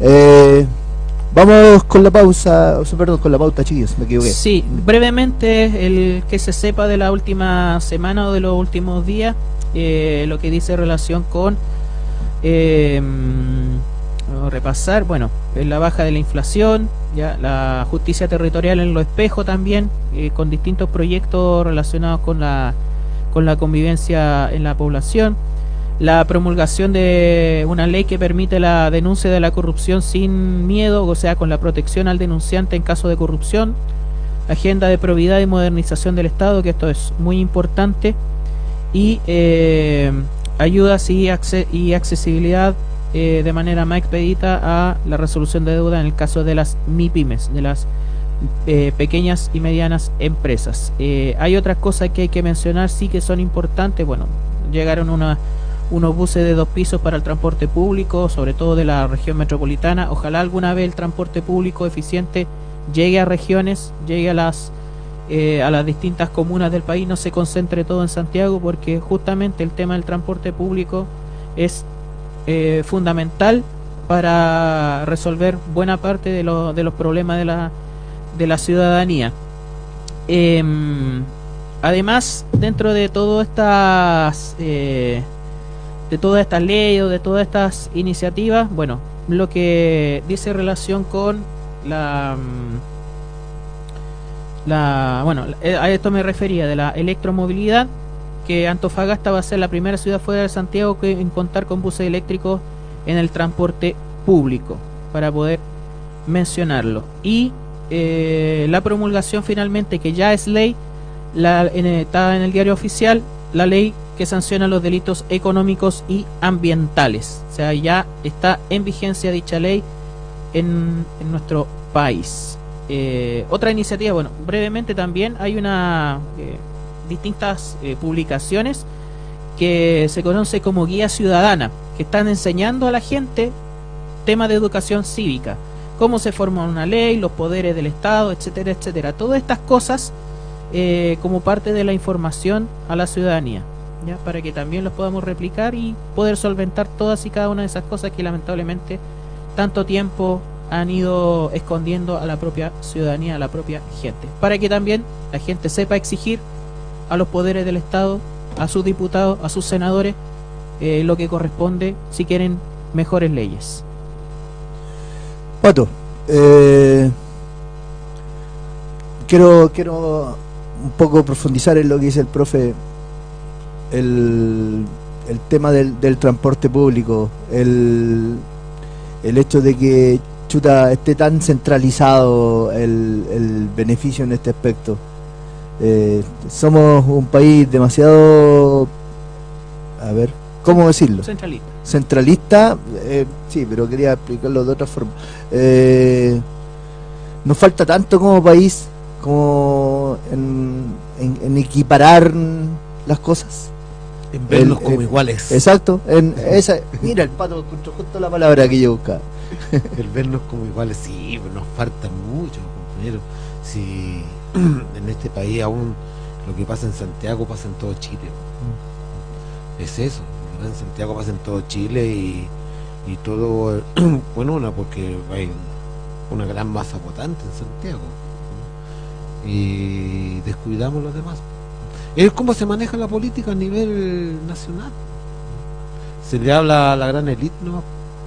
Si cuando viene gente de Santiago nosotros nos ven como los guasos del sur. O cuando vienen los medios de comunicación nacional, ahí se dan cuenta de lo que pasa en Curicó, a pesar de que se hable tanto. Entonces es un, una parte muy elitista, ¿no? Pues, muy clasista y, y esto va a seguir funcionando de la misma forma si no somos capaces de llegar, de llegar a la ciudadanía. Y así como yo digo siempre yo comparo y yo, lo comparo fea- burdamente a veces a Boris con lo que hizo el compañero presidente.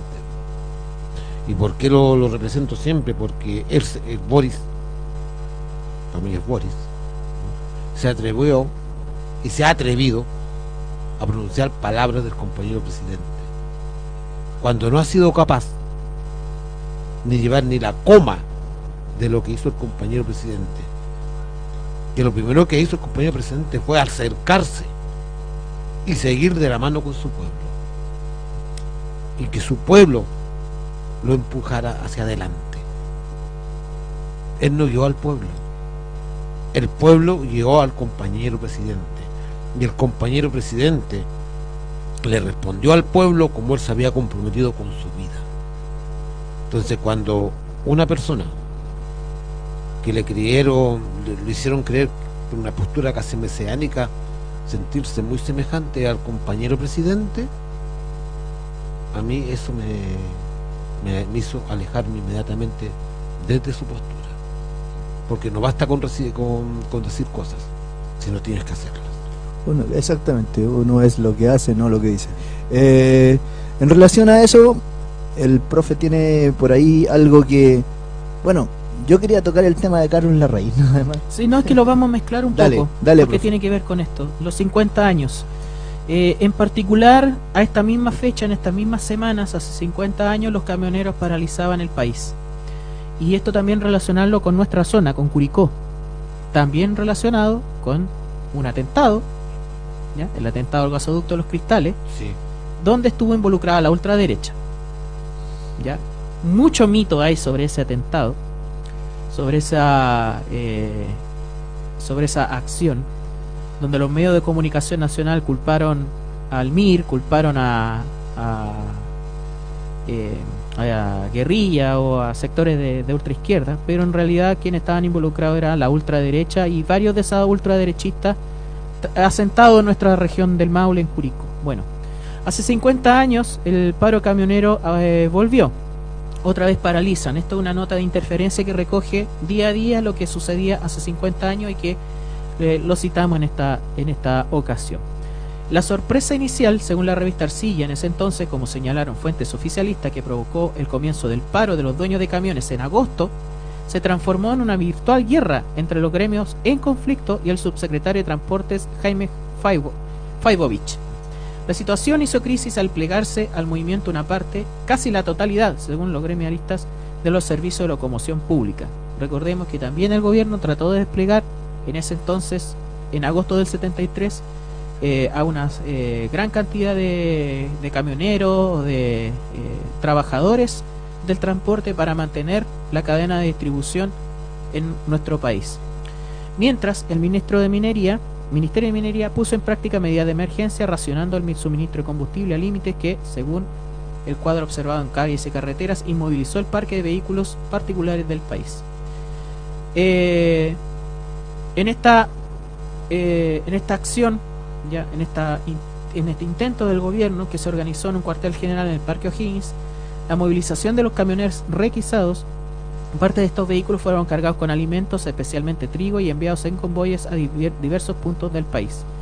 En el transcurso de las gestiones, el líder de los camioneros de la, de la ultraderecha, León Villarín, ha estado marginado. Se sostiene que es persona no grata para el presidente Allende, para el ministro Martones y el subsecretario Jaime Faibovich. Una ola de rumores en ese entonces circuló en la capital durante los últimos días de la semana, hasta la primera semana de agosto. Ellos indicaban que el combustible se terminaría en las horas siguientes. Sin embargo, el subsecretario de Minería, Hernán Soto, sostuvo en conferencia de prensa que había reserva de benzina y parafina. Eso era más o menos el contexto de Chile hace 50 años, eh, un mes prácticamente antes de lo que al final se terminó convirtiendo el golpe de Estado, donde estaba el funcionamiento de la sedición por parte de los camioneros, por parte de la ultraderecha, eh, en contra del país. Recordando también incluso momentos en donde en el río Guayquillo se botaba la mercadería por parte de los camioneros eh, levantados, sediciosos, donde el racionamiento tenía más que ver con ese tipo de acciones que con la escasez de, de los alimentos. Y bueno, la serie de, de movimientos y de, y de distintas acciones por parte del empresariado en contra del pueblo de Chile eh, en agosto ya del 73, vuelvo a reiterar, eh, dentro del último mes hasta que se diera lamentablemente finalmente el, golpe de Estado el 11 de septiembre. Patito, Mira, con relación a los 50 años del del atentado hacia el pueblo chileno, hacia la clase obrera, a, a la masacre de los que pensamos diferente, me, me producen ciertas cosas. Una como hoy en día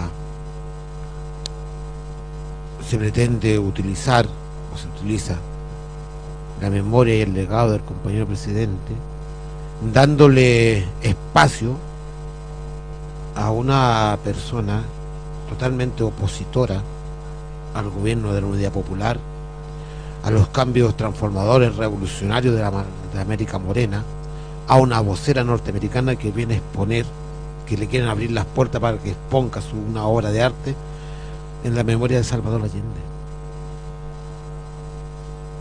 Y no sé si se han enterado ustedes, La Bruguera, la burguera, en el Museo de la Fundación Salvador, Salvador Allende, una cubana. sí, una traidora a los principios y totalmente opositora a, la revolución- a la- a los cambios sociales, revolucionarios, socialistas. Tania Bruguera, creo. Tania Bruguera. Entonces, quien ha alzado fuertemente la voz es el nieto de Salvador Allende. No, no podemos en los 50 años a una, perso- a una persona que viene, que viene a utilizar un espacio que para los allendistas es sagrado para hacerse publicidad y venir a hablar contra los procesos revolucionarios. Así está. Contra el este socialismo, a la Sí, larga. así está esto. En el- los 50 años del compañero presidente, del esfuerzo, del trabajo que hubo con relación a, a la reforma agraria, la profundización del terreno para quien trabaja la tierra, que era el espacio real, el gran paso gigante, ¿eh? que era para mantener la soberanía alimentaria de este país. Entonces cuando los paros, el paro de camioneros, como decía tu profe, una era para evitar el alimento de los ciudadanos y la otra para atrasar y poder detener las semillas que en este tiempo tenían que tirarse a las tierras para la reforma agraria, a- eh, destruir la reforma agraria de este país era uno de esos puntos, o sea, de- yo siempre he sentido, o sea, el golpe de Estado fue contra el pueblo de Chile, Ujú. no fue contra Salvador Allende, fue contra el pueblo de Chile. Y en esa reforma agraria donde hoy, hoy en día hay muchos que todavía hacen usufructo de esa reforma agraria, mucha gente que obtuvo parcelas. Y que no se acuerdan o no se quieren acordar cómo se obtuvieron y cómo se les obsequió el terreno para su independencia alimenticia. Eh, Hay algunos que, claro, o sea, fueron beneficiados por la reforma agraria y se convirtieron en campesinos con tierra. Porque eso en el fondo. Sí. O sea, los campesinos, en vez de ser inquilinos, de ser peones eh, para el trabajo de la tierra de otros, cuando, los, cuando en realidad también esos terratenientes no usaban el, toda la tierra posible para cultivar solamente por la especulación o solamente para simplemente mantener su poder. Eh, esos campesinos se le entregó tierra para que la puedan producir con su trabajo, con su conocimiento. Muchos de esos campesinos, bueno, después, para que decir los pueblos originarios, la contrarreforma agraria después, en algunos casos, en la, en la- en la mayoría, yo digo, si cómo día- fueron arrebatadas esas tierras. Pero hay otros que, claro, se beneficiaron. Y los que antes eran terratenientes, cómo se les devolvieron esas tierras para eh, recuperar ese poder que habían perdido con la con la implantación de la reforma o con la profundización en realidad de la reforma agraria en su momento. Yo digo, hoy en día si los agricultores de nuestro país tuvieran, no sé, un, un terreno de una hectárea, media hectárea, ¿tú crees que los agricultores, los campesinos, plantarían monocultivo o plantarían Alimento. alimento? Acá el tema es cómo está Yo- enfocado el uso de la tierra. Yo creo que plantarían alimentos, porque el monocultivo de una media hectárea no sirve.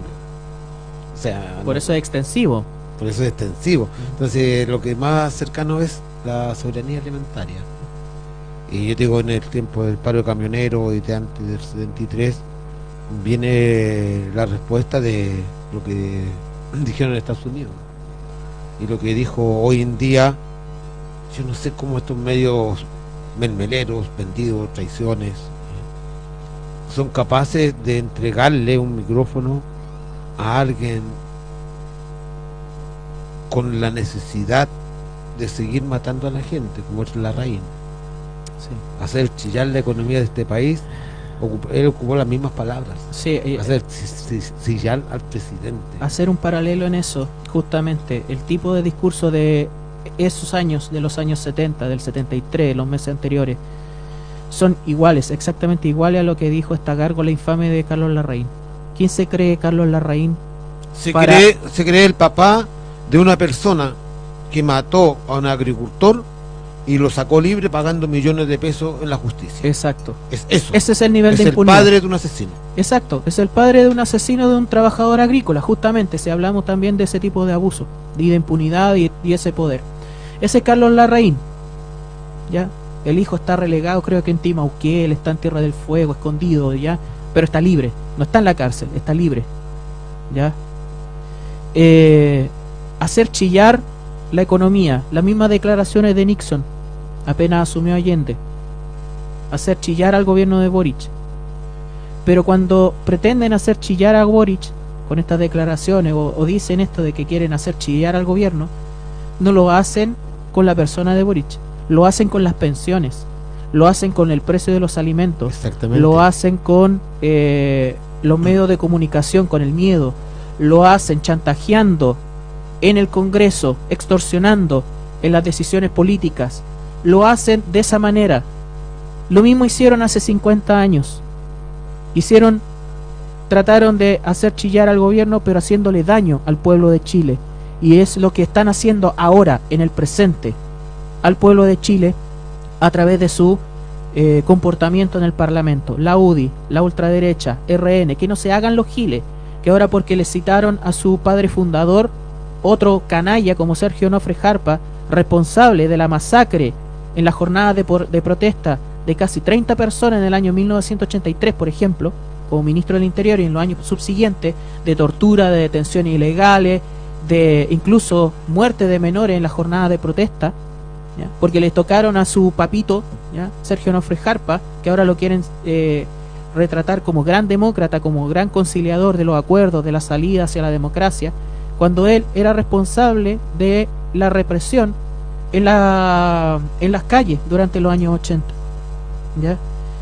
O sea, ¿quién concha es, y lo digo con estas palabras, Carlos Larraín, para venir a amenazar nuevamente al pueblo de Chile con este chantaje, con esta extorsión, que quieren hacer pasar en contra del gobierno, que está claro lo crítico que somos, pero no podemos dejar pasar a este tipo de personajes que pretenden hacer y, y llamar a un nuevo golpe de Estado con los mismos términos, con las mismas palabras, con las mismas estrategias, quizás ya no con los mismos financistas de entonces, pero con el mismo manual al gobierno actual para hacer sufrir al pueblo de Chile, para hacer sufrir a las personas más humildes, a las personas más vulnerables.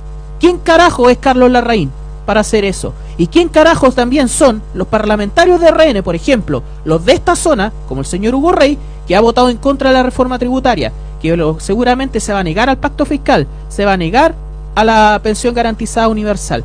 Porque lamentablemente, cuando ellos pretenden hacer chillar al gobierno, ¿ya? día a día, extorsionando, chantajeando, no sentándose a la mesa, o cuando se le invita a sentarse a la mesa, eh, apretando ya por declaraciones hechas por el mandatario en otro en otro momento sobre sus figuras políticas. Eh, para no permitir las transformaciones que necesita la ciudadanía en el presente y para el futuro. Porque cuando pretenden hacer chillar a Boric están haciendo realmente sufrir al pensionado, a la pensionada, al trabajador, a la trabajadora, a las personas que requieren del apoyo del Estado y del apoyo de un gobierno. Así que Carlos Larraín, por favor, vuelva a su sarcófago. Eh, profe, quedan siete minutos. Eh... Argentina, por favor. Mira que me hice mucho daño en la semana. Compañeros que no vamos a alcanzar porque tienen que entrar en otro programa todavía. Sí, no, bueno. Eh, brevemente, eh, hay que poner ojo con lo que pasa en Argentina. Ha cambiado el escenario político eh, de dos bloques a tres tercios y uno de esos tercios también lamentablemente tiene que ver con la ultraderecha. Eh, es una cuestión del continente, es una cuestión de, toda la región. Y una ultraderecha que avanza cuando la, socialdemócrata, la socialdemocracia, perdón, no hace su trabajo o no le cumple al pueblo. ¿Ya? Cuando no se siente presente, cuando no, no se siente vigente y no se siente coherente. Y esto también tiene que estar presente para nuestra clase política acá en Chile. O sea, eh, este gobierno no puede quedar con la sensación de que es un fracaso para la ciudadanía. Por eso es importante lo que hemos dicho. La comunicación, el llegar a las personas y que la gente se informe realmente sobre lo que, los avances del gobierno. Porque si el gobierno, o, sea, o si la gente siente de que no están presentes, no, que no están protegidos, lamentablemente el viraje ya no es a la izquierda, es a la derecha y a la ultraderecha como está pasando en Argentina con el caso de Milei. Eh, Rodrigo Matu nos vuelve a comentar, últimamente para cerrar, hablando obviamente de Don Pato. Eh, don Pato, los medios son los mismos de siempre, los medios de siempre, corrupto y vendido a los financistas, un sector por más de cinco décadas. Jado le advirtió sobre la regulación de ellos, regulación de ellos. Pero el Frente Amplio concertacionista y una cantidad de fachos lo trataron de dictador por querer poner la verdad sobre la, sobre la mesa. Ni siquiera con pautas era una línea editorial transparente. Estamos de acuerdo. A despedirse, chiquillos. ¿Quién parte? Me despido, no hablo más. Nos vemos. Pato, Pato dale. Bueno, para despedirme, decir eh, que aún habíamos personas que seguimos soñando y no vamos a permitir que nos transformen en zombies. Los cambios sociales, sí o sí, deben venir en mi generación o en otra generación.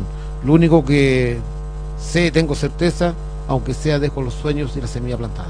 Exacto. Recordar, eh, no hay cine esta tarde. Eso, eso, no hay cine esta tarde. Eh, me llegó aquí una, una cartita de invitación. Uh -huh. Es para nosotros, pero la voy a hacer pública porque sería bueno que, que todos, a todos los que nos interesa eh, participemos de esto. Uh -huh. Hay una, una convocatoria, profe, hazte la paleteada y echarle una lereada, por favor. Oye, estáis ciegos. Sí, estoy más piti.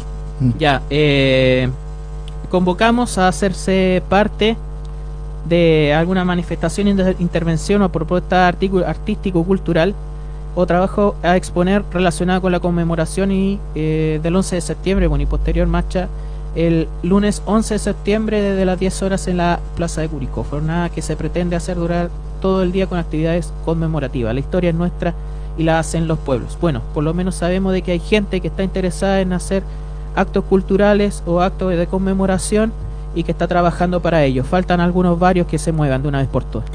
Un saludito para los compas que están luchando siempre. Gracias por la invitación.